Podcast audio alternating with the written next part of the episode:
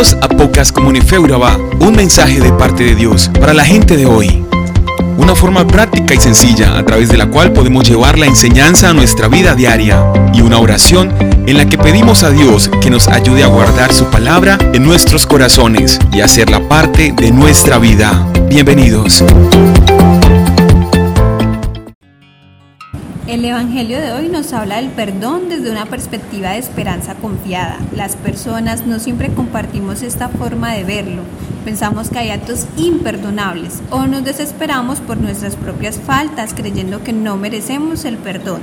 O decimos aquello de que yo perdono pero no olvido, que es lo mismo que decir yo no perdono pero hago con que sí y quedo bien.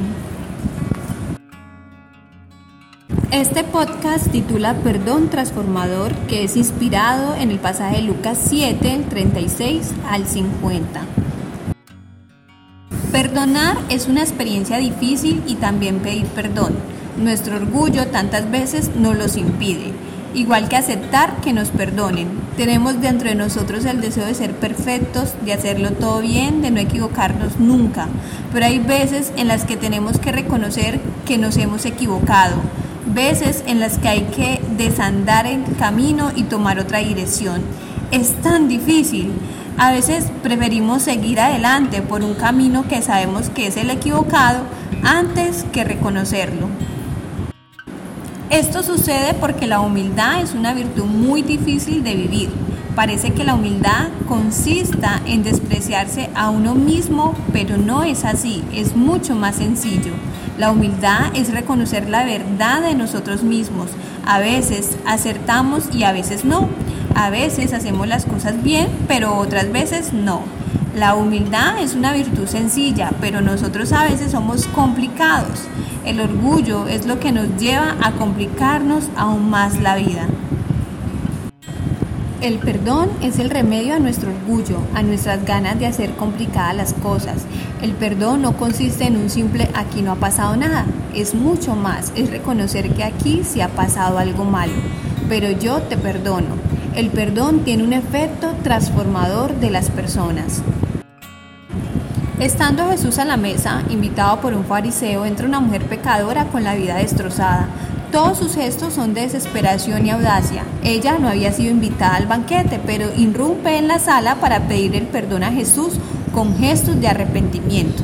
La mujer no abre la boca, no dice nada, tan solo expresa el dolor de su vida desestructurada con gestos de amor hacia Jesús. Y es que el pecado no solo es una ofensa hacia alguien, el pecado también embrutece la propia alma, también afecta al propio pecador, alimenta su egoísmo, acorta sus esperanzas, reduce sus deseos de bondad. La vida pecadora de la mujer la había llevado hacia una situación insostenible que ella expresa con sus lágrimas. El perdón tiene un efecto curativo, restaurador, regenerador.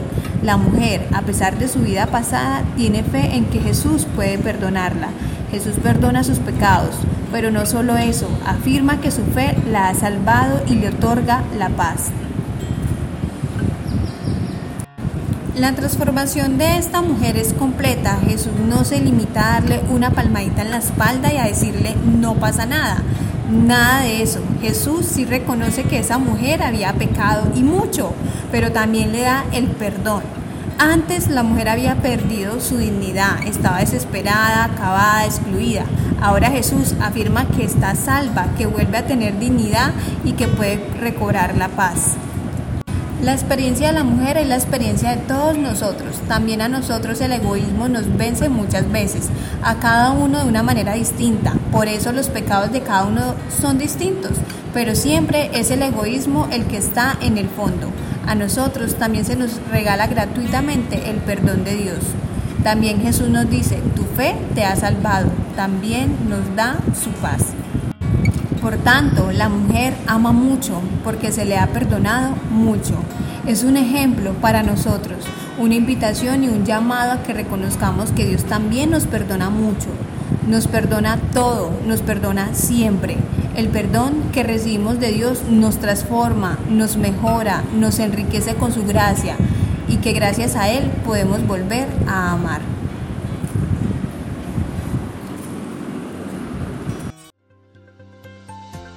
Somos Comunife Urabá, un lugar para la gente de hoy. Síguenos en redes sociales como Comunife Urabá y en la web www.comunifeurabá.com. Allí encontrarás todo un contenido digital reservado de parte de Dios para ti.